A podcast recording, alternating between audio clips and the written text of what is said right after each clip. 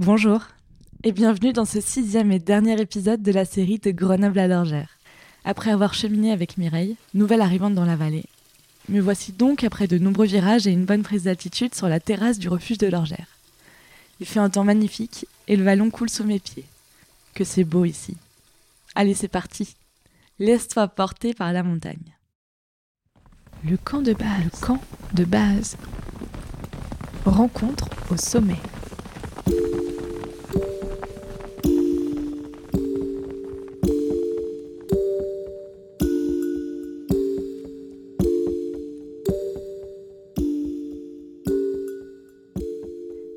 Épisode 6. Le refuge de l'Orgère. Entre histoire et nouvelles pratiques de la montagne. Bon, du coup, j'ai commencé. Hein. J'adore la cuisine, alors du coup, je j'ai fait un pas. Alors là, il y a des carottes, des courges, des poires. Trop bien. Et puis voilà quoi. Pour euh, le repas de ce soir, du coup, euh, pour la bouffe. Pour les enfants Ouais, voilà. Pour les enfants, ce soir, on fait bolo avec des crozets, histoire d'être quand même un peu, un peu savoyard, quoi. Vous devez être content. C'est clair, c'est clair.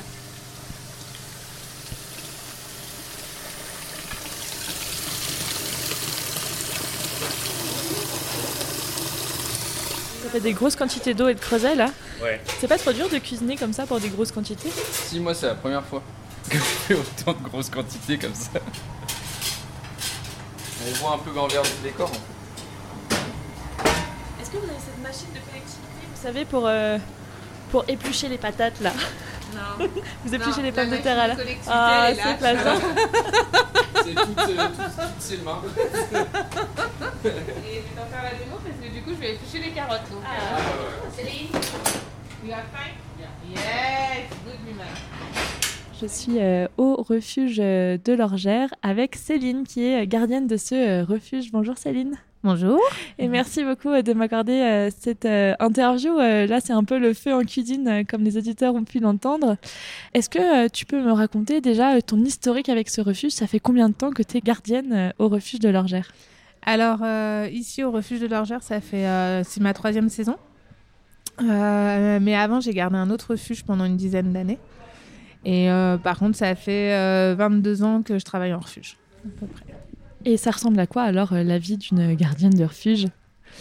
Alors, euh, bah, c'est beaucoup d'heures. Pas beaucoup d'heures de sommeil. Bah, en fait, oui, on a des grosses journées euh, entre l'accueil, la cuisine, euh, le ménage, le service.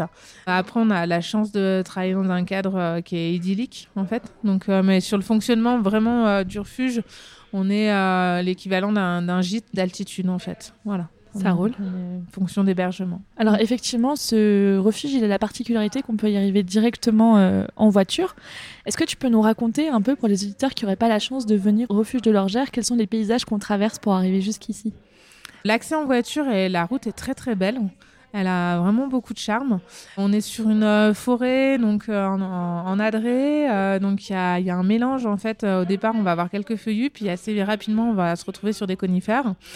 On a quelques mélèzes, mais on, a, on va surtout avoir du pinsambro, de l'épicéa. et donc ça donne... la route est complètement bordée en fait par cette forêt. Donc ça donne un cachet qui est quand même extraordinaire. Et après, on arrive euh, déjà sur le premier hameau de VII et euh, là, euh, la forêt s'ouvre complètement et laisse place à un paysage vraiment de, montagne avec des alpages. Il y a beaucoup de hameaux aussi qui ont été très bien rénovés et du coup, on a beaucoup de chalets en pierre. Déjà, en arrivant au hameau de VII, on se prend notre première claque paysagère, on va dire, parce que c'est vraiment grandiose. Et puis on va continuer, puis comme on continue à monter un petit peu, ben, on va sortir tout doucement de la forêt. Et en fait, le refuge de l'Orgère, du coup, on se retrouve euh, vraiment euh, à la limite de la forêt et au début des alpages. Du coup, il y a cette ambiance euh, contrastée entre les deux, en fait, qui est assez sympa, quoi. Et justement, là, le refuge, il est ouvert de juin à septembre. On a vu euh, une grande classe avec plein d'élèves euh, de sixième. Euh, Est-ce que ça vous arrive souvent d'avoir vraiment beaucoup d'enfants dans ce refuge de l'Orgère Oui, alors surtout en septembre, en fait, on accueille ce qu'on appelle les plans montagne qui ont été mis en place par le département pour justement faire découvrir aux sixièmes de Savoie cet environnement de montagne. Donc nous, c'est vrai que du coup, le fait d'avoir la route, eh ben, les élèves peuvent venir en bus. Et après, ils vont passer deux jours. Alors, ils se sont concentrés sur les classes de sixième pour euh, permettre en même temps aussi de créer la cohésion dans les classes de sixième. C'est-à-dire que dès la rentrée, en fait, ils font ce petit séjour à l'Orgère. Euh, souvent, ils ont des intervenants, des gardes du parc ou euh, des accompagnateurs en montagne qui permettent en fait de faire découvrir ce, milieu qui est juste au-dessus de leur tête, en fait, et que tous les enfants n'ont pas la chance d'avoir accès, en fait. Alors, euh, tu me disais tout à l'heure que euh, l'Orgère, là, euh, ben, c'était euh, aussi euh, un gîte. Euh, combien est-ce que vous avez de lits? On a 62 places. D'accord, c'est Voilà. C'est relativement... Voilà, ça fait partie euh, des refuges assez importants quand même. Euh, on a une bonne moyenne de refuges qui ont une quarantaine de places. Donc nous, on a 62 places. Euh, ça draine beaucoup de monde quand même sur l'été parce que on est sur le GR5, donc la, la traversée des Alpes. On est aussi sur le Tour des glaciers de la Vanoise. Donc c'est quand même des circuits qui sont assez prisés. Et puis en plus de ça, bah, on va avoir euh, la petite famille ou euh, les gens lambda qui euh, vont découvrir une nuit en refuge. Du, fait de l'accessibilité par la route, ça va donner un petit cachet sympa pour s'initier en fait à, à une nuit en refuge en fait. On y reviendra juste après parce qu'effectivement, ça vous amène un nouveau public.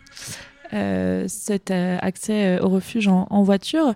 Euh, pourquoi c'est important pour toi d'être un acteur économique et, et finalement social de, de cette vallée de la Maurienne?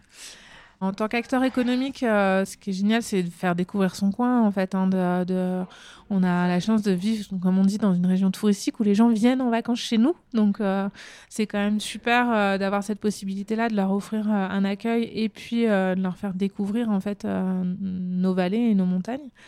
Après, sur l'acteur de, vraiment de découverte, l'accessibilité par la route fait que en fait, les gens peuvent facilement euh, s'approprier en fait un lieu qui fait partie du parc national de la Vanoise, donc un lieu qui est préservé, qui est quand même grandiose et qui, a, une, forte émotion en fait quand on y est, sans avoir un accès difficile, de manière très facile, et ça peut permettre aussi de donner des envies en fait, d'initier en fait des envies d'aller voir un peu plus haut, d'aller voir un peu plus loin, euh, d'aller essayer d'aller voir la faune plus haut, plus loin, et je trouve que ça permet aux gens de se reconnecter à une nature avec un accès très facile.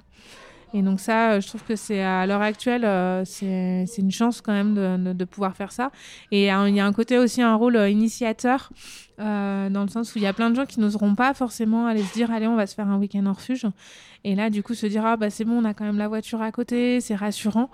Et du coup, bah, ils vont le faire ici une première fois, et puis après, bah, du coup, ils vont vouloir aller voir plus loin, quoi. Et ça, je trouve ça magique parce que du coup, ça peut révéler des, des nouvelles passions ou des nouvelles envies, quoi.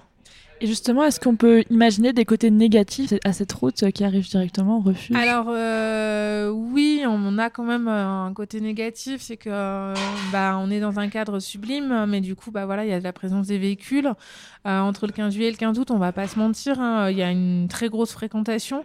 Donc après il y a toute la gestion en fait du parking, la gestion de la surfréquentation, hein, parce que comme dans tous les lieux assez faciles d'accès, bah il y a forcément des moments où il y a beaucoup de monde.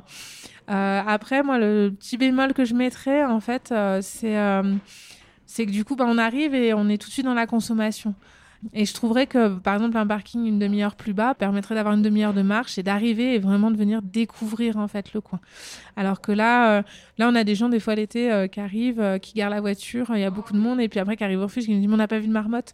Donc oui, bah la marmotte reste un animal sauvage et bah il faut prendre le temps, il faut se poser, il faut regarder. quand il y a beaucoup de monde en bas, bah c'est compliqué, il faut aller un peu plus loin. Enfin voilà. Est-ce que tu peux nous raconter un peu ce qu'il y a après les alpages de l'Orgère On voit des sommets absolument euh, édifiants euh, qui nous surplombent. Euh, Qu'est-ce qu'il y a euh, derrière cette vallée ensuite? Donc on a le vallon de l'Orgère qui va se terminer avec deux beaux sommets, qui est euh, le sommet de l'aiguille d'Oran et le sommet du râteau d'Ossois. Donc des sommets qui sont euh, assez schisteux comme euh, massifs. Euh, du coup, ça fait des belles aiguilles. Enfin, l'aiguille de elle porte bien son nom. Hein. C'est une vraie belle aiguille.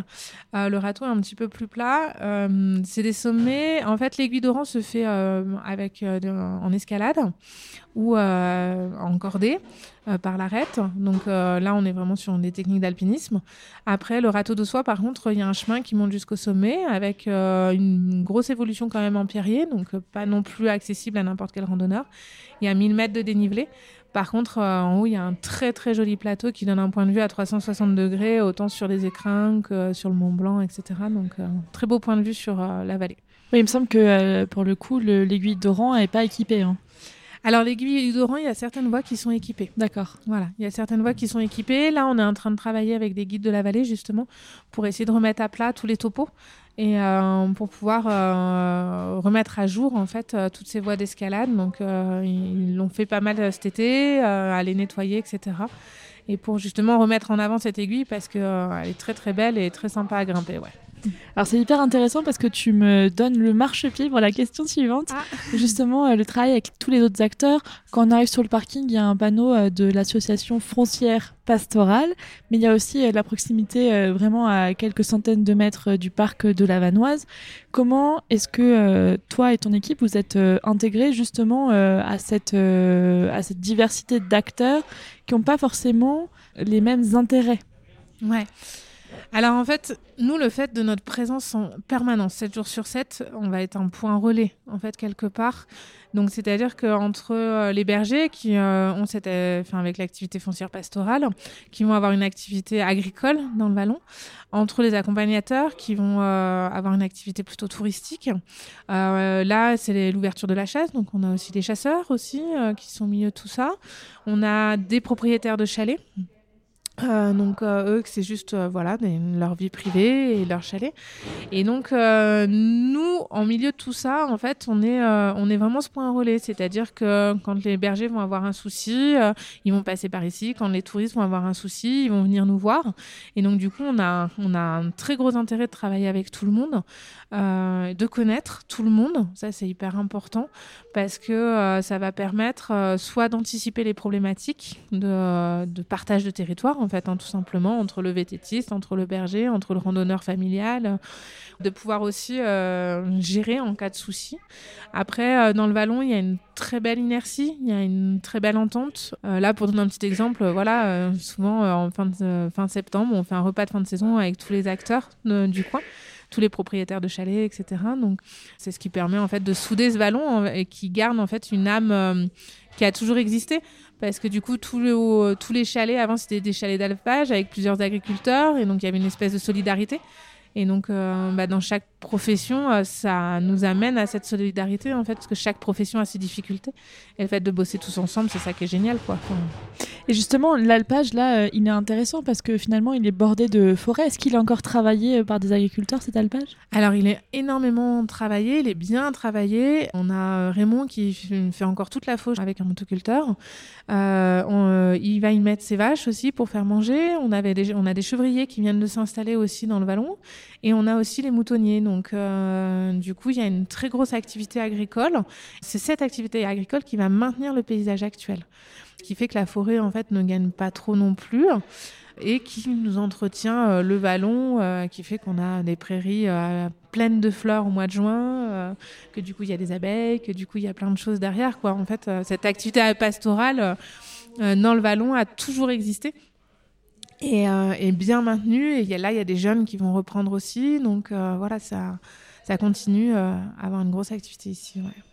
C'est génial, c'est important aussi qu'il y ait tous ces acteurs en fait, sur un même. Bah, c'est important parce qu'ils participent aussi à l'entretien des chalets, donc ça évite d'avoir des chalets en ruine. Souvent, c'est des jeunes du coin, donc en fait, voilà, ils dorment sur place. Et, euh, et, cette activité euh, agricole fait aussi qu'on a une très belle forêt aussi. Ça va limiter les arcos, ça va limiter euh, pas mal de choses. Donc, euh, on a quand même une forêt où a, on a une convention qui a été signée dessus, euh, justement pour la préserver. Donc, avec l'ONF, justement pour mettre en avant sa biodiversité. Donc, c'est une, une, chance, quoi. Et euh, question de nouveaux pratiques. Donc, euh, je suis arrivée à une évolution des pratiques en, en, montagne ces dernières années parce que on dit de plus en plus qu'il y a de nouvelles personnes qui viennent en montagne qui ne sont pas forcément aguerries. Est-ce que toi, tu nous parlais tout à l'heure des, des vététistes, est-ce que toi, tu vois des nouvelles pratiques qui se développent en montagne? Alors, on a le, avec l'arrivée du VTT électrique, c'est vrai que ça permet d'accéder en fait à des endroits qui ne l'étaient pas forcément, où il fallait avoir un petit niveau auparavant et qui le sont un peu plus. On n'est pas encore avec une euh, surfréquentation de vététistes, hein, loin de là, hein, parce que c'est quand même. Euh, on reste en montagne, hein, on reste à 2000 mètres d'altitude, donc faire du vélo à 2000 mètres d'altitude, ça demande quand même une certaine technique. Euh, sur l'évolution de la clientèle, oui, on l'a eu les deux années Covid. parce qu'on s'est retrouvé avec des, justement des personnes complètement novices en fait qui connaissaient pas du tout le milieu montagnard. Après, euh, moi, je l'ai vécu plutôt comme une chance, de, faire découvrir aussi euh, tout ce milieu-là, en fait, à des gens qui ne connaissent pas forcément. Euh, alors, c'est sûr que ça amène des comportements qui ne sont pas forcément adaptés, avec des départs en rando à midi, par exemple. Euh, mais après, tout s'apprend. Hein. Enfin, il n'y a pas de mauvais public. Hein. Enfin, à partir du moment où on est à l'écoute, euh, qu'on prend le temps de discuter avec eux, il n'y a aucune raison que. Bah oui, le premier jour, ils vont partir à midi, ils vont se rendre compte qu'ils peuvent pas aller jusqu'au lac, et puis le lendemain, ils vont partir plus tôt. Euh, enfin, voilà, tout se, tout, se, tout se gère, je trouve. Et justement, cette euh, fréquentation, elle amène à la question de la surfréquentation. On a vu des lieux touristiques comme euh, la Maurienne, mais euh, notamment par exemple dans les Calanques, aux falaises d'Étretat, on a vu des dispositifs pour vraiment que ce soit beaucoup moins fréquenté, dans des îles aussi de Méditerranée. Est-ce que toi, tu as l'impression, avec ce que tu vois maintenant, qu'il va falloir dans les années qui arrivent, euh, venir euh, limiter le public. Alors, euh, de toute façon, après, c'est comme tous les lieux touristiques, il y a un moment donné où, que ce soit nous au niveau du gîte et au niveau de la restauration, ou au niveau du vallon et du parking, euh, physiquement, matériellement, de façon, on ne pourra pas encaisser plus. C'est pas possible. Euh, on ne pourra pas faire 300 couverts ici, c'est pas possible. Euh, on n'a pas du tout les structures pour. le parking, au bout d'un moment, bah, quand il est plein, il est plein. Il y a quand même une certaine autorégulation qui se fait du fait quand même de l'accessibilité, du fait que la route certes, une très belle route, mais c'est pas non plus une grosse route. Donc, euh, il y a des gens qui, des fois, n'osent pas trop s'engager non plus, parce qu'il y a quand même des endroits où ça croise pas forcément. Après, il y a un projet, en fait, de redescendre le parking plus bas, pour justement ne pas avoir le parking juste à côté du refuge, et pour pouvoir permettre, en fait, aussi une régulation avec des navettes. Donc, ça va se faire, en fait, petit à petit. Après, de toute façon, entre me dire, euh, on répartit tout le monde partout, et euh, on garde des lieux où oui, il y a du monde. Bah oui, il y a du monde, euh, c'est comme ça. Moi, je préfère me dire, euh, bah, on a des lieux où il y a du monde et on a des, et on a d'autres lieux qu'on préserve en fait, plutôt que d'essayer d'étaler tout le monde en fait. Parce qu'au final, à force d'étaler tout le monde, on va se retrouver avec 10 lieux hyper touristiques, hyper visités, plutôt que d'avoir un lieu hyper touristique, hyper visité. Quoi. Et donc, il y a quand même des endroits, que ce soit dans le sein du parc de la Vanoise ou autre, qu'il faut qu'on préserve en fait. Ok, je, comprends. Et euh, la question que je me pose aussi, euh, euh, c'est celle de habiter dans un refuge. Toi, tu habites ici la saison ou tu redescends en vallée tous non, les soirs Non, on habite ici, ouais. Ok, donc pendant trois mois, quatre mois même, vous habitez ici. J'ai vu un petit garçon tout à l'heure, j'imagine que c'est le tien. Alors non, le c'est euh, celui de Claire qui travaille avec moi. Et moi, j'ai deux filles. Donc euh, j'en ai une petite de deux ans et demi euh, qui est encore à la sieste, c'est pour ça que tu l'as encore pas vue. Et j'en ai une autre à l'école que je vais aller chercher tout à l'heure. Ouais. D'accord, ok. Mais du coup, c'est loin là l'école. Euh euh, on a une demi-heure de route, ouais. ouais. Donc ça demande une certaine logistique Ça demande aussi. une grosse organisation, une certaine logistique. Après, le fait d'avoir la route, justement, c'est ce qui lui permet quand même d'aller à l'école. Dans le refuge où j'étais avant, ça aurait été compliqué. Elle n'aurait pas pu aller à l'école en juin et en septembre. Ouais. Donc euh, voilà, c'est une vie qui est particulière. Enfin voilà, c'est sûr que après, euh, voilà, on a une demi-heure de route dans une belle forêt. On n'est pas dans les transports en commun, on n'est pas dans les bouchons, on n'est pas dans le RER. E donc euh, et puis c'est vrai qu'aujourd'hui euh, il mm. fait il fait froid, mais il fait très beau quoi. C'est magnifique. On a un temps, un grand ciel bleu, c'est superbe quoi. C'est ça. Après, mes filles sont nées sont nées en refuge hein, presque, hein, donc. du coup, elles connaissent que ça comme devis. Donc, elles, euh, ça les gêne pas. Après, euh, la journée, bah, demain, par exemple, le mercredi, bah, nous, on est directement là. Donc, on va tout de suite aller se balader, on va faire des pique-niques, on va profiter du cadre. Donc, euh, voilà, c'est une vie des fois qui est pas toujours évidente en tant que maman parce qu'il faut concilier en fait le travail, les enfants au travail. Même pour les enfants, des fois, c'est pas toujours facile de, de voir sa maman et qu'elle soit pas disponible. Mais après, en expliquant bien, en s'organisant, tout, tout se gère, quoi. C'est une vie saisonnière en fait. hein, C'est une vie saisonnière, ouais. On déménage tous les quatre mois, donc on déménage. Du coup, on a des enfants hyper adaptables. Et toi, qu'est-ce que tu fais euh, le reste de la saison? Alors, le reste de la saison, moi, j'ai deux autres diplômes. Moi, je suis euh, accompagnatrice en montagne aussi. Donc, euh, je vais faire de temps en temps des dépannages en raquette ou autre. Et je suis masseur kinésithérapeute aussi. D'accord. Voilà. Ok. Donc, rien à voir. Beaucoup de cordes à ton arc qui Voilà, te permet c'est ça. justement cette vie saisonnière finalement. euh, Exactement, ouais. ouais, ouais, ouais. En fait, euh, pour la petite histoire, euh, j'ai commencé comme bergère il y a 22 ans dans le vallon de Paul VII. Et, euh, Donc juste en dessous juste là, en dessous, de voilà, ouais, voilà, c'est ça. C'est pour ça que le vallon, je le connais très très bien. Ouais. Et, euh, et quand je suis revenue, euh, j'ai dit à mes parents, bah, je vais faire bergère et monitrice de ski. Et mes parents m'ont regardé, dit, non mais ma grande, tu vas nous faire un vrai métier. hein. Donc euh, du coup, ils m'ont poussé à faire mes études et je regrette pas parce que du coup, j'ai eu ce diplôme de kiné qui m'a permis en fait de pouvoir continuer ces saisons et, euh, et d'avoir un confort financier euh, agréable quoi. Ok. Voilà. Est-ce que tu peux nous parler un peu de la cuisine? Parce que moi, je trouve que quand on va au refuge, quand même, la cuisine, c'est important. Manger, c'est important. Ouais. Et on vous a, enfin, je vous ai vu tout à l'heure. euh, bon, euh, déjà, vous avez l'air, de- vous avez l'air de super bien vous entendre. Tu me disais que vous étiez 14 euh, sur le total de la saison. Ouais. Tu as plus de, du coup, de salariés qui travaillent avec toi en, en juillet et en août pour absorber un peu le, le flux. Est-ce que tu peux nous raconter un peu comment est-ce que vous travaillez à la cuisine À la cuisine. C'est important de bien Je manger. suis un peu gourmande, toi. alors, euh, alors, en cuisine, euh, bon, déjà, tout le monde tourne un peu en cuisine, en fait. hein. c'est euh, un peu cet esprit aussi, là, en refuge. euh, c'est que du coup, tout le monde met la main à la pâte et tout le monde apprend. Donc, c'est ça qui est chouette. C'est un peu une cuisine, on va dire, familiale. Euh, après, on a, on a des priorités, des grands principes. Euh, on fonctionne qu'avec des circuits courts, que des petits producteurs locaux. qu'on connaît très bien. Moi, ça fait dix ans que je travaille avec eux, donc ça roule. On travaille beaucoup à partir de produits frais. Euh, Parce que c'est hyper agréable et puis même au niveau stock, euh, c'est génial. Enfin, vu qu'on peut se faire livrer, parce qu'après dans notre refuge où, euh, c'est deux heures de marche, euh, enfin voilà, les produits frais c'est autre chose. Là, nous justement, le fait d'avoir l'accessibilité, c'est ce qui on a envie de di- différencier. Par exemple, sur les repas du soir, bah, on se met un point d'honneur à mettre des légumes. En fait, parce que quand on fait un tour de la Vanoise et qu'on mange croziflette pendant une semaine, le petit légume est le bienvenu. et, euh, et en fait, on va fonctionner. Donc, il y a souvent donc, euh, un, cuisinier, on va avoir un commis. Et après, on va avoir un autre poste euh, plutôt à la pâtisserie, etc. Euh, donc euh, le cuisinier, euh, donc il y a moi en fait qui travaille beaucoup et là on avait Camille cette année, mais parfois ça change. De ce fait-là, bah, après on va avoir la cuisine en fonction de chacun quoi. C'est ça qui est sympa de faire tourner en fait parce que chacun a sa manière un peu de, de, de mettre sa touche et voilà. Une dernière question pour la route, après avoir euh, ouvert nos papilles. Si tu devais euh, recommander un endroit en Maurienne euh, que tu adores à nos auditeurs et auditrices, ce serait lequel? Alors, je sais pas si je l'ai dit parce qu'il est un peu caché. Ah.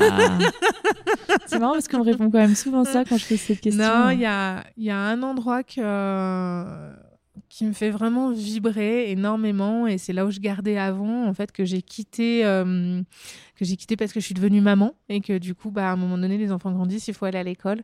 C'est tout le vallon de la Laisse. Donc, euh, c'est un petit coin de paradis au-dessus de Termignon, en fait, euh, à partir du refuge d'Entre-deux-Eaux. Euh, Il y a deux heures de marche et c'est un vallon qui est très austère au départ, mais qui s'ouvre énormément après par la suite. Et c'est encore un des rares seuls endroits à l'heure actuelle où on ne voit aucune construction humaine à part le refuge, où il n'y a aucune connexion, euh, il n'y a aucun réseau, il n'y a rien du tout. Et je trouve que c'est un voyage initiatique en fait. euh. Et quand euh, on arrive un peu à l'automne, euh, il y a des petits airs népalaises, euh, d'Himalaya. euh. On est au pied de la Grande Casse et au pied de la Grande Motte. Donc c'est quand même les deux sommets emblématiques de Vanoise. Et euh, ouais, voilà, ce serait mon petit coin de paradis. Superbe. Ben, merci beaucoup d'avoir accepté cette interview dans ce rush de septembre. Et puis, euh, on espère que ça donnera euh, envie aux personnes qui nous écoutent de euh, venir te voir euh, à l'Orgère. Merci. À bientôt. C'est déjà la fin de ce sixième et dernier épisode de la série de Grenoble à l'Orgère. J'étais plus que ravie de te faire découvrir cette jolie vallée qu'est la Maurienne. Le camp de base s'en va pour reprendre quelques forces. Mais c'est une exclusivité que je te livre ici. La deuxième saison du podcast va être lancée le lundi 16 janvier 2023. On fait même un lancement de la saison le 10 janvier au restaurant Les Fringantes rue Hébert à Grenoble. Viens Toutes les deux semaines, dans cette nouvelle saison, tu pourras découvrir une nouvelle discussion avec des scientifiques, des sportifs, des dirigeants d'associations, des artistes. Bref, avec toutes celles et ceux qui font vivre nos territoires de montagne. Bon, je te tease un peu. Pour cette saison, j'ai rencontré Mathieu Navillo, Gaëtan Gaudissart, Paul Bonhomme ou encore la glaciologue Delphine Six. Bref, je suis hyper enjouée et ça va être super chouette. Pour ne rien manquer, abonne-toi à la newsletter et suis-moi sur les réseaux Instagram, Twitter, LinkedIn ou sur www.campdebase-podcast.com. À très vite dans le camp de base, rencontre au sommet.